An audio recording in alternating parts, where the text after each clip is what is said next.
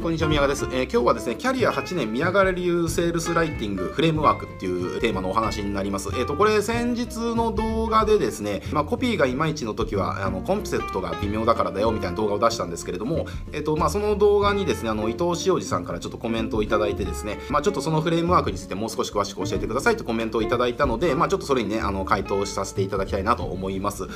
えっ、と伊藤さんからいただいた質問内容がまあその動画でまあ相手が欲しいものは何かそれを満たししてあげられて私たちが提供で提供できるものは何か相手が欲しいと思ってもらう相手は何か、えー、まあ、この3つがまあ秘訣ということだと、えー、ただまあちょっと少し難しくて落ち込めませんでしたと。このフレームワークをまあもう少し詳しく教えてください。お願いします。というね質問いただきましたので、え、ちょっとまあこれをもうちょっと深掘りして、まあ、事例とか交えながらね、えお伝えしていきたいと思うんですけれども、えー、とまず大前提のところでそもそもの話なんですけれども、まあ、売れるコピーっていうのは売れるアイデアとか売れるコンセプトによって生まれるんですよね。だからあコピーがあってアイデアとかコンセプトが出てくるんではなくてあのアイデアとかコンセプトがあるからそのコピーが誕生してるんですよね。だからまずあのアイデアとかコンセプトっていうのがまあ絶対必要になってくるわけですよ。じゃあちょっとねうちの例で説明していくとちょっと前にですねあのキャンバっていうデザインツールですね、えー、それを使って、まあ、動画広告を作れるようになる方法をね学べる講座を開催したんですよね。でまあこれちょっとありがたいことにあの満員になったんですけれどもこれね要は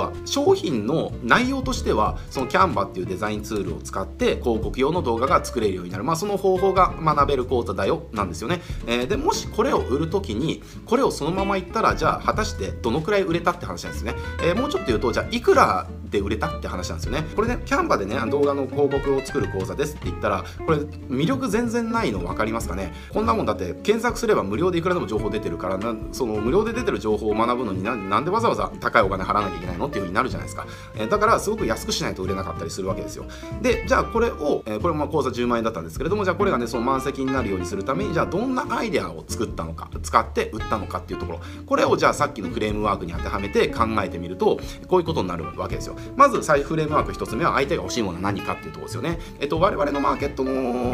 見込み客の方たちが常に欲しいものっていうのは武器なんですよね。要はこれが手に入ったら私はこうなれるっていうものかな。例えばちょっと前だったらアニメとかがそうだったし、えー、もうちょっと前だったら Google マイビジネスとかがそうでしたね。で今だったら YouTube とか動画とかなわけですよ。なのでキャンバで動画が作れる技術が欲しいんではなくて何でしょうね。じゃあ例えばですけれどもうんじゃあ月30万円稼げるようになりたい。その結果が欲しいわけじゃないですか。で、えーと、その結果を得るために、えー、じゃあ今 YouTube がすごい流行ってるみたいだからじゃあ YouTube のねなんかができてるできるようになったら月30万円の報酬が稼げるんじゃないかっていうね、えー、これが欲しいものなわけですよね、えー、だからその月30万円の結果が欲しい。でそれを実現してくれるものは何かっていうところで、まあ、さっきのフレームワークの2で要は YouTube 用の動画広告広告動画ですよね。そういう手段を用意したわけですよ。だから欲しいものは稼げるようになりたい。で、え、それを満たしてあげられる方法として、えー、我々が用意したのがキャンバで動画を作る技術っていうところなんですよね、え、だけれどもそのキャンバで動画を作る技術を身につけましょうって言っても、えそれを身につけて月30万稼げるようになんてなれるのってならないじゃないですか。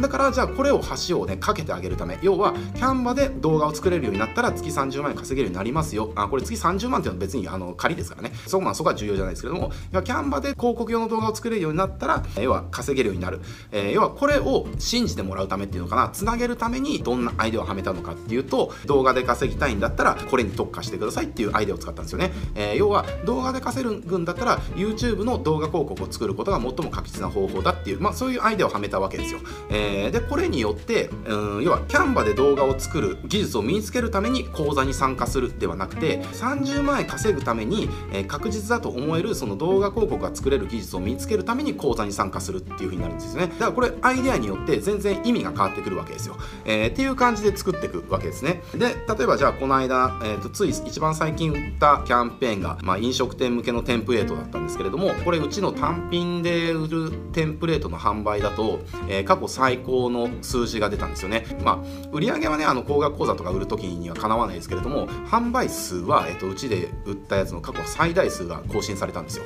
えー、だからま、まあ、めちゃくちゃ売れたってことですね、えー、じゃあこれもねじゃあどういうふうに売ったのかっていうと、えー、じゃあ飲食店の集客のテンプレートがあります。飲食店のそのじゃあ集客でやるときに成果が出せますよとか、まあ、そういう風なねアピリ方もあったわけですよ。うん。で、まあ、じゃあこれ欲しいものは何かっていうところで考えるといわば成果が出せるとか。まあいろいろありますよね、えー、要はクライアントが取れるとか、えー、失敗しないとかね嫌な思いしないとか、うん、確実に成果が出せるとか提案するそのなんか武器が手に入るとかまあいろいろあるわけですけれどもまあそういったものをこう満たすために飲食のテンプレートを用意したわけです。で、えーと、じゃあそれをどんなアイデアで売ったのかっていうとまあこれ売ったタイミングがですねちょうどあの緊急事態宣言が解除されたタイミングだったんですよね、えー、だからそういったタイミングを考慮した時にあのどんなアイデアでやったのかっていうとまあこれちょっとねアイデアの作り方は上級なんですけれども飲食店の集客をうまくいかすテンプレートがありますっていうアイデアを与えたんではなくてこのコロナで困ってる飲食店が要は緊急事態宣言解除されたことによってまたねお客さんを取り戻すチャンスだからだからこのテンプレートを使ってぜひね力になってあげてくださいっていうアイデアを使ったんですよね、えー、だからまあこう感情的なところで言うとその博愛とか貢献とか献身とか要はそういった感情を刺激するような感じですね。まあみたいな感じでアイデアを作ることによって、えー、まあ過去最大数の販売数を更新できたという感じであの結局アイデアをどうするのかっていう感じ。だから欲しいものを理解してそれを満たしてあげられる商品を用意する。でそれを要はどんなアイデアで売ればいいのかっていうところでアイデアを考えるって感じですよね、えー、でこのアイデアを考えるっていうところはまあなかなかなんでしょうねこう公式まああるっちゃあるんですけれどもそれ全部覚えてロジカルに作れるかっていうとなかなかそうではないですよね、えーと、だからまああの普段から自分がじゃあフォローしてる会社さんとか自分が買った商品とかがどんなアイデアで販売をしたのかっていう風に見るようにすると自分の脳内にアイデアストックが結構溜まりやすいんですよね、えー、だから例えばじゃあ、えーと、うちのじゃあキャンペーンの情報とかまあこまめに見てくれてる方がいるんであればじゃあこの間その飲食店のテンプレ売る時にじゃあこれどんなアイデア使ってこのキャンペーン組んでるんだろうこのコピー書いたんだろうっていう風に書いたねあのコピー書いた僕の意図を読み取る訓練っていうのかな、えー、していくわけですよ。でこれ別にうちのコピーとかキャンペーンとかだけじゃなくてあなたがフォローしてる販売者とかね、えー、自分が買った商品とか、まあ、それもじゃあこれをね要は企画した人仕掛けた人、えー、コピーを書いた人は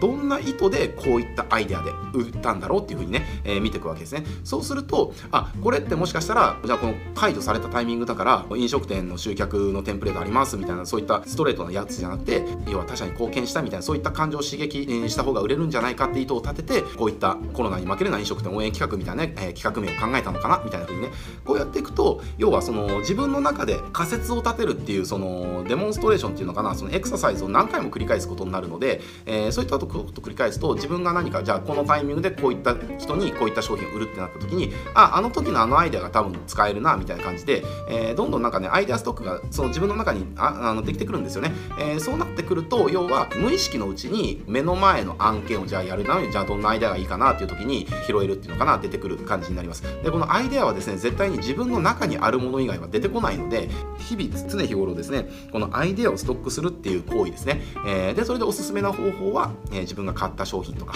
えー、自分がフォローしてるものとかこれすごい売れそうだなと思ったもののが、えーどんなアイデアで売られてるのか。でそれはなどういった意図でこのアイデアになったのかっていうところをこう仮説を立てて考えてみると、まあ、これが一番のエクササイズになりますのでぜひこれあのおすすめの方法なのでね今日からあのやってみて、えもらえるといいんじゃないかなというふうに思います。はいとじゃあまあこんな感じで、えーとまあ、フレームワークの解説詳しくさせていただきました。で、まあ、今日これで終わってきますけれどもあのこのチャンネルですねあのこういったあのライターさん向けにライティングの結構本質的な話とかねたくさんしておりますので、えー、こうライティングを本質的に学びたいっていう方はですねあのすごく役立つ動画たくさんありますんでチャンネル登録して他の動画もチェックしてみてください。はいじゃあ今日これで終わっていきます。ご視聴ありがとうございます。